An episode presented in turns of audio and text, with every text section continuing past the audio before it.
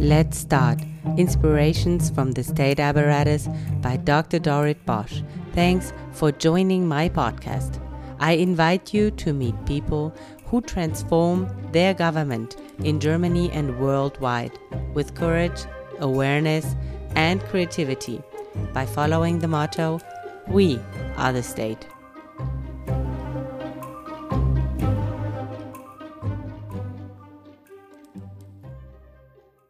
I am honored to talk to Scilla Elworthy about how people in the German administration can contribute to solving conflicts in our country, but also beyond, and take action for peace. Dr. Scilla Elworthy works in the most challenging field of transformation. She helps to solve violent crises worldwide. She has been nominated three times for Nobel Peace Prize. In her first NGO, she initiated dialogues with the military and scientific leaders of nuclear weapons countries. She helped to set up Nelson Mandela's organization, The Elders, and is advisor for the World Future Council. With her Mighty Heart program, she teaches key skills of leadership, communication, and collaboration to empower corporate leaders and their teams. Companies like H&M reach out for her wise inspiration and profound advice. To be honest, Scilla, reading your book was my really first deep transformation experience I had. It was the first time when I felt that it would also be me who can make a difference in this world and take action. And I'm very honored to have you here in my podcast today. One of my really secret dreams comes true. What was your first transformation moment in your life? Uh, well, my dear Dorit, it's a pleasure to talk to you because um, the the questions that you and I are discussing are so profoundly important at this time in world history and with the conflicts that we uh, have to observe and try to help with daily. So the first transformation moment in my life was when I was uh, 10 years old and uh, my brother, my third brother, who was most dear to me, was killed in a motor accident. And it was absolute heartbreak for me, age 10, he was 20. And I say it was a transformation moment because it um, it led me, not then, but later, to understand that um, things which are heartbreaking often have a lot of energy behind them. If we can get beyond the pain uh, of the of the heartbreak and discover that energy that it gives us to want to change things, to do things in, with our life. And in my case, it came to fruition three years later when I was watching a grainy old black and white TV in my parents' living room and I saw Soviet tanks charging into Budapest and mowing down young people not very much older than me. And I was uh, shocked and I rushed upstairs and started packing my suitcase. This was in England in 1956. And my mother came up and said to me, What are you doing? And I said, I'm going to Budapest. I had no idea where Budapest was. And she said, What for? And I said, There's something so horrible happening there that I have to go now. And she said, Don't be so silly. And I burst into tears. And she said, Okay, I understand. I get it. This is really important to you. But you're much too young to be any help. And if you will just unpack your suitcase, I will see to it that you get training. And she did. She sent me off uh, three years later to work in a holiday home for concentration camp survivors. And then I went on from there to work in Algeria and with Vietnamese refugees and in South Africa for 10 years. So that was the result of heartbreak, really. And it's gone on. This is so touching, and everything you say, you write, and you also had a wonderful TED talk, and a lot of videos from you are online, so everyone can really inform. um, themselves um, about you. Um, for me, you are so profound and you have this peace in yourself. I would like to know more about it, this um, this wisdom that you'd carry in your heart, because when it comes to violent conflicts, uh, public servants like me, we're facing two challenges. As a private person, we feel overwhelmed, or we are also scared that this conflict could come to Germany too. But as leaders in administrations, we also have to take action and we have to make decisions and to manage conflicts, for example, in the departments for integration, for refugees, or counterterrorism, in the Ministry of Defense, or even in diplomacy. Do you have a good advice or something you can give leaders to deal with these double tasks? I absolutely um, applaud the awareness that you show for these challenges that meet us as leaders.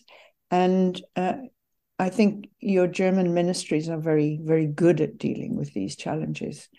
Um, but I do feel that the the biggest skill of all that we can share is to really listen when when we are faced with people who've been through trauma or are very angry for any reason the best thing we can do, rather than putting our point of view straight away, the best thing we can do is really listen. And there's a reason for that. Because if you're very upset and um, furious, there's no point in me putting my point of view because you won't hear it. The best thing I can do is to say, Oh, I see. Is that how you feel? Let me repeat back to you what I've heard you say. And then I repeat back to you not only the words that you've said, but my understanding of what is the pain behind those words. And as soon as I start doing that, I really have your attention. Because to be heard when you are furious or um, disturbed or trying to achieve something which seems impossible, if you really heard, you begin to relax.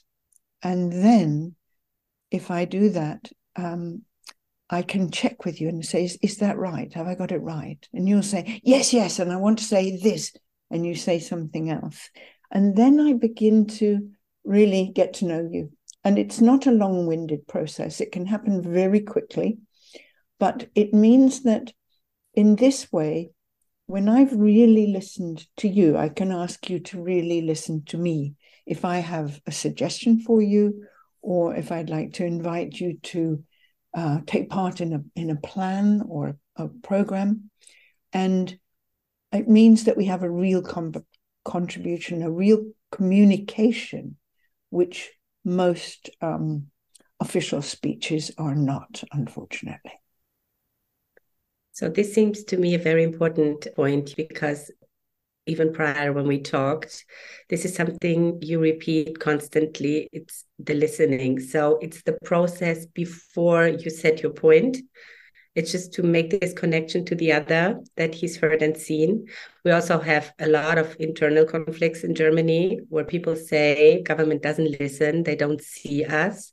Um, I totally agree that we, I mean, also me, I have to learn this because we're very quick with uh, a proposal and we want to show how brilliant we are.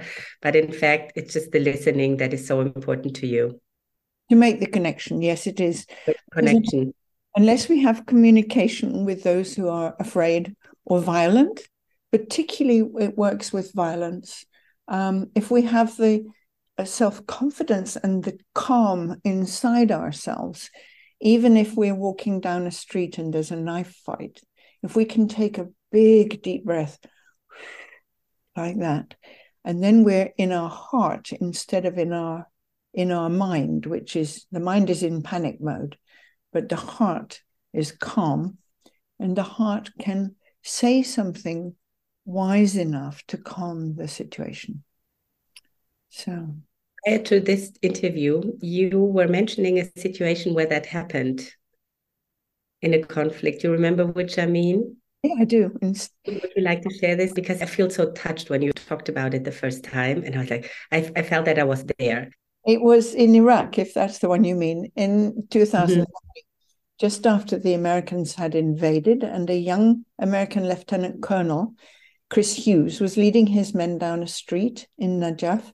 And all of a sudden, out of the side streets and the mosques came furiously angry men screaming and advancing on his young troops who were American, didn't speak a word of Arabic, had no idea what was going on. And like that, he knew what to do. He raised his weapon above his head, pointed it at the ground, and gave his men an order they had never heard in their lives before kneel. And they were shocked and they wobbled to the ground with their heavy backpacks and helmets and put their weapon pointed to the ground with their heads bowed. And the whole crowd grew silent. And there was complete silence for two minutes or three minutes. And then everyone went home. So no one was killed.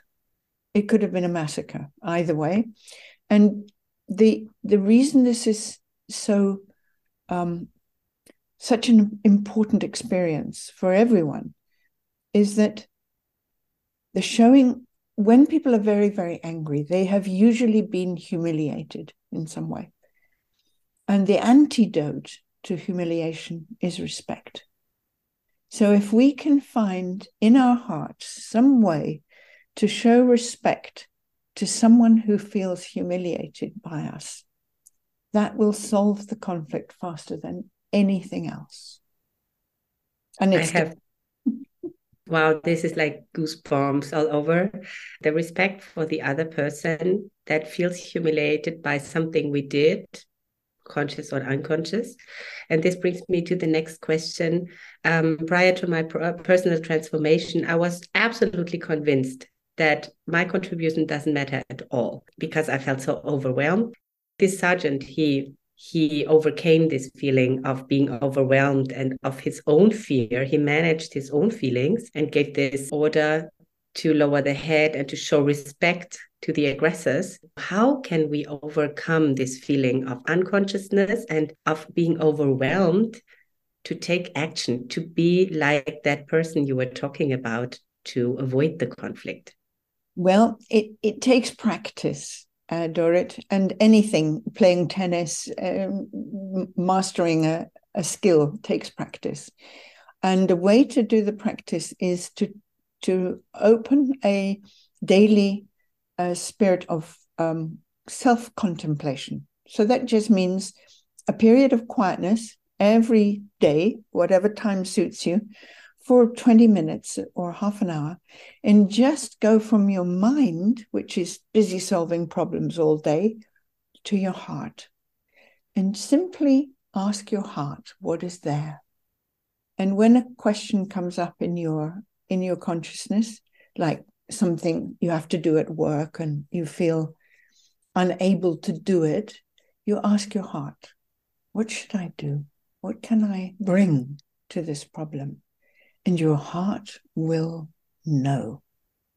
At first, there'll be a lot of chatter going on in your mind, and you'll think, oh, but if you go back to your heart uh, and, and practice that, then when there comes a bit of a crisis at work or in the street, anywhere, you'll be able to go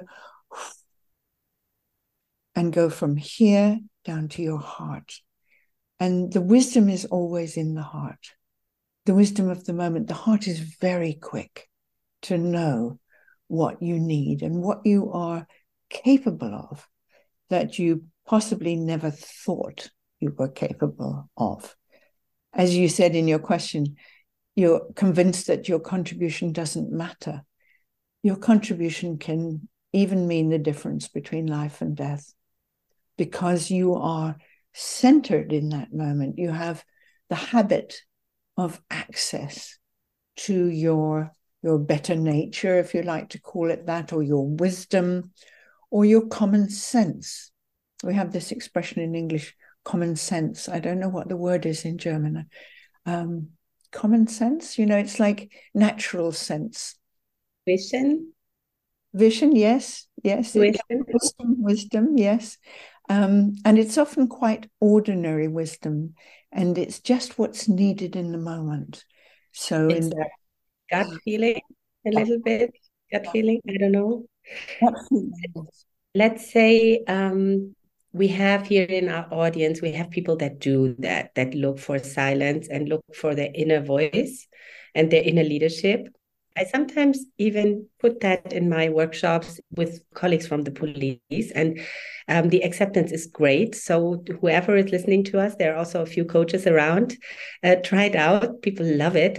Sometimes, when I look for this silence between most of the time, it's between five and six before the dog and the kids are coming oh my god i have the greatest ideas i do this and yes and my heart is like talk, talking to me all the time but two hours later i'm like no you cannot do that. This is just too crazy. You cannot do it. It's just too brave. Um, so whenever the consciousness comes back your head is talking to you all these uh, things that influence you then it, it goes away. What are you doing to keep that moment? And to remember yourself that you were brave in the morning between five and six? You write something down, or is it also a matter of practice? No, I do love your questions. They're such good questions. Um, and what, what I call that voice is the inner critic that says to you, oh, no, you can't do this. How, it's outrageous. How dare you? And we have to open a conversation with that critic because mine used to wake me up at three o'clock in the morning and it would tell me I had made such, it would say things like, you know, what an idiot you were today. You just said all those stupid things and nobody was listening. And how, how silly of you to talk like that.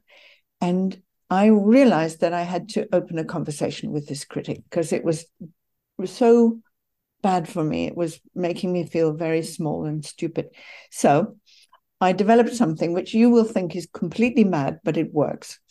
Uh, when the inner critic wakes you up in the middle of the night, you go in the bathroom somewhere quiet and you put two cushions or towels down on the floor and you sit on one and you say to the inner critic, as if it was there, you say, Why did you wake me up at three o'clock in the morning? And then you move yourself to the other cushion and you answer as the critic. And the critic will say what it just said oh, because you did something stupid or you did this or that. And then you go back to your cushion and you say, that is not very helpful. Tell me what I need to know. And the key is that the critic does know what we need to know, but we have to almost um, nag them, the critic, into telling us.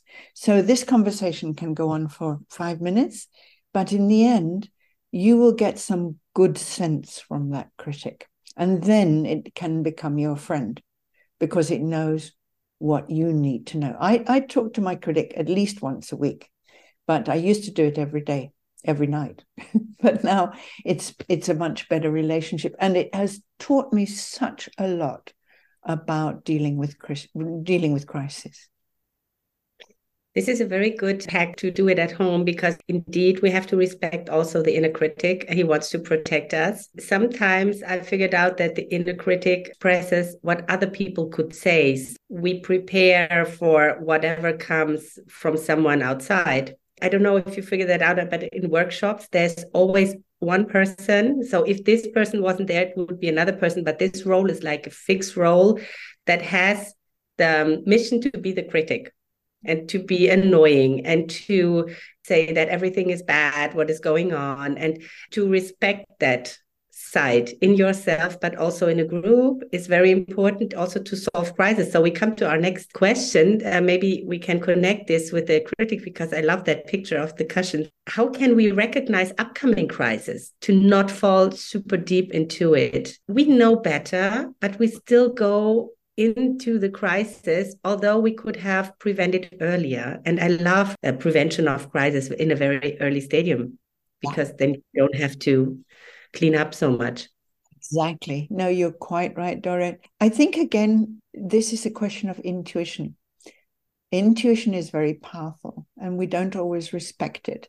But um, if I feel that something is about to happen, as I did with indeed with developing the Mighty Heart course, I had a feeling before the pandemic struck at the end of 2019 that something was coming towards the world that would demand all our skills, all our capacity for um, for uh, dealing with trauma, for dealing with fear, for dealing with death. And I just got this intuition and I sat down and wrote for two weeks, and that became the Mighty Heart book and the Mighty Heart course. And what I'm saying is that very often when we know something is serious, again, if we can go into our heart in a quiet place at home and just listen to the heart, what it's saying, and it will whisper sometimes quite quietly, but it will tell you uh, it will it will nudge you towards what you need to do, which may be helpful, not always, but may be helpful in preventing the conflict from escalating. Um, and it's what we call a hunch in English. What's the word for hunch in German? It's it, yeah, yeah, Vorahnung. And you have to search for it sometimes. You have to make space for it in your life. You can't do it uh, at work because too much is going on. But you could, when you get home, just sit quietly and listen. My hunch is like a woodpecker. He's like nudging all the time in my head, like tick, tick, tick, tick, tick. You know, you have to take care of this because this will explode. And it doesn't let me in peace. And sometimes it's really annoying. Um, may I ask you about these two conflicts we have now. They are like very long, ongoing conflicts, uh, Ukraine and also in Gaza. So, how should we deal with conflicts that are so long inactive and then they get active again? This lets us feel so helpless. Yeah, I, I agree. It does. Um, it may seem simplistic, but my uh, way of dealing with both these conflicts is to to find out where there are women on the ground, women leaders, maybe grassroots leaders, maybe in government or not, and ask them, because um, I don't mean to be sexist about this, but it's very often male instincts which go for a, a, a challenging situation and respond with violence because it's the only way they know. It was the way they were brought up. But women, if you ask them, you say, What would you do? Who would you talk to? Who do you know on the other side? That's what I'm doing with Ukrainian women at the moment. It's amazing what they tell you. And their voices haven't been heard, but they have really good ideas about what could happen if such and such was given more support, or if such and such a meeting was arranged between, for example, the women of both sides. And it doesn't have to be public, um, and it doesn't have to be reported in the press, but it often gives an insight. When we say insight, a sight into the depth of the history of that problem that we hadn't thought of because we're not there. It's not our our conflict, but it will tell you some vital information that you hadn't you didn't know or sometimes it will suggest why don't we do this? Why don't we um, meet through women to discuss the state of children in this crisis? Or something like that which will be very practical and which could then lead to a wiser approach at the national level so, to all women that are listening to us, um, this is uh, might be a very interesting approach for whom would like to to help. I also think that the special wisdom of women that you mentioned that it is very important that we acknowledge that. I think you've done a wonderful thing, if I may interrupt for a moment.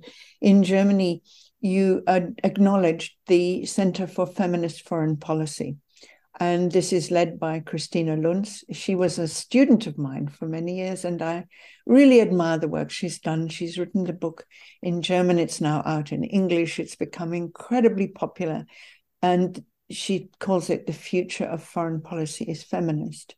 And I feel she's she's quite a campaigner, but I think what she's saying at root is very, very sensible and wise. Thank you so much in your TED talk, um, which I can highly recommend, you describe anger as a positive fuel of transformation. So, how can we use that power? Anger, in my experience, if we blurt it out at another person or people, it can do terrible damage. It it makes it burns. It's like fire.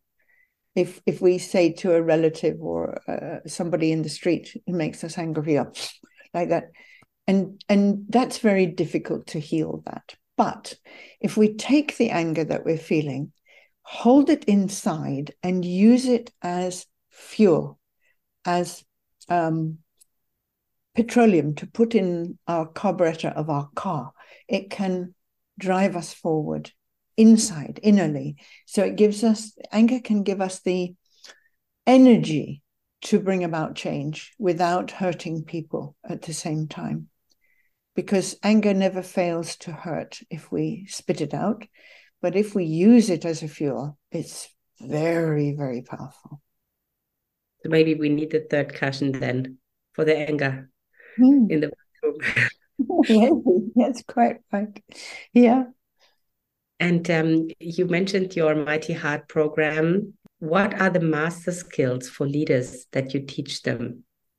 Mm, thank you for asking this because the, the first question we ask them, every individual, is what breaks your heart?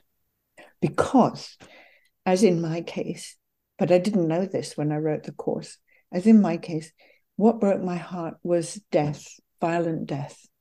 And for another person, it might be injury to animals, whatever it is that breaks your heart. That's where, if you can get beyond the actual pain, that's what will give you energy.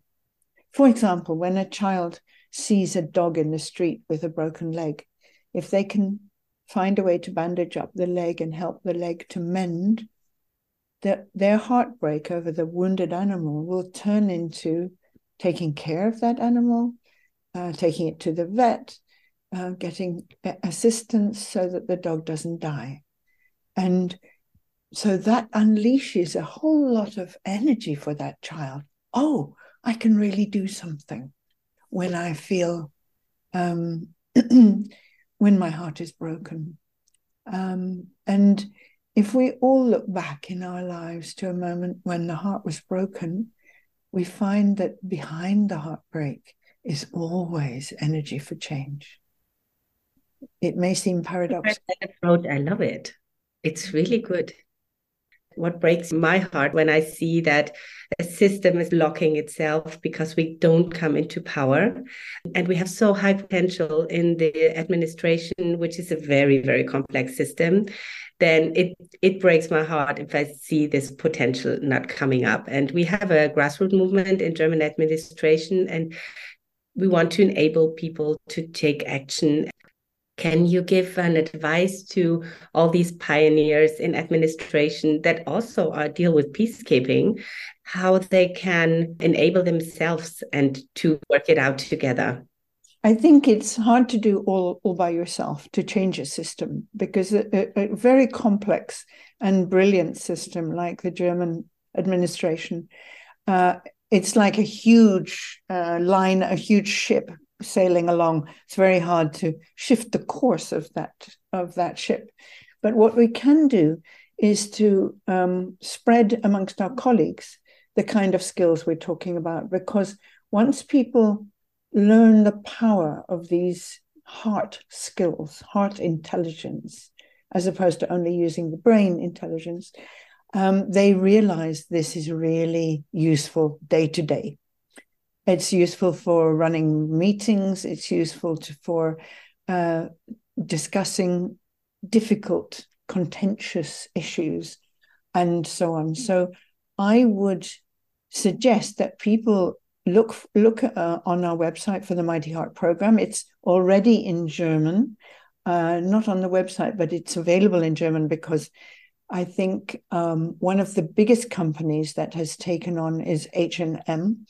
They've they started to use the Mighty Heart program at board level, and right now they have it right down to shop floor level.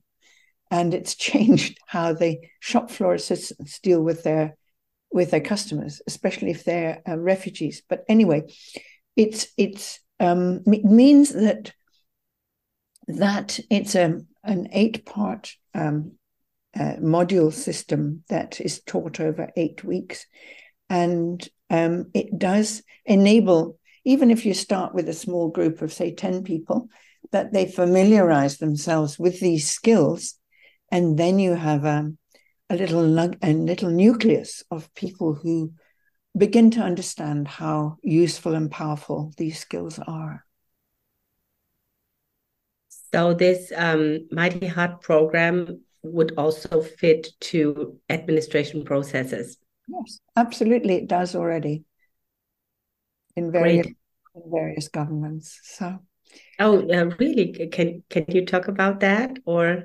Uh, it's confidential at the moment, but um, I can. If you look, I can send you some details that you can pass on to your friends or colleagues if you want. Thank you so much. Mm-hmm. That sounds interesting because I, I like that approach uh, to go over the heart, not only the the brain but also the heart. And uh, this I think is uh, is very new and uh, very uh, useful for us. Yeah, we call it heart intelligence, and, and I've done lectures where I put on the one hand artificial intelligence and on the other hand heart intelligence. And what people realize when they uh, take it apart they realize that the heart has a lot of skills and intelligence that the brain just never has and that AI can never have. So it's quite reassuring to know that AI doesn't have to dominate our lives. Exactly. This is uh, this is very good, um, and especially this human intelligence that is in us yeah. uh, and, and then answer how to deal with uh, um, artificial intelligence. I think this is great. Mm-hmm. Perfect. Mm-hmm. I love it. is there anything else you would like to say to my German colleagues? Really, just um, uh, admiration. I feel that the way that your leadership uh, dealt with influxes of refugees was very sophisticated, very thoughtful, uh, and and um, full of compassion. And I, uh, whenever I have um, dealt with um, German administration, I've found this willingness to listen and willingness to un- really understand what's going on. So um, you have my admiration. Otherwise, I wouldn't be talking to you. No, that's not true. I would talk to you even if I didn't admire you. But I, I do feel that there's a lot of very profound thinking going on all the time in German government departments. And I, I have a lot of respect for that.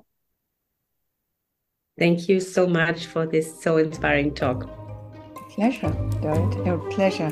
And I hope we shall one day meet in person. Yes, I hope so and I'm very sure. I will do all that I can to do that. Thank you so much.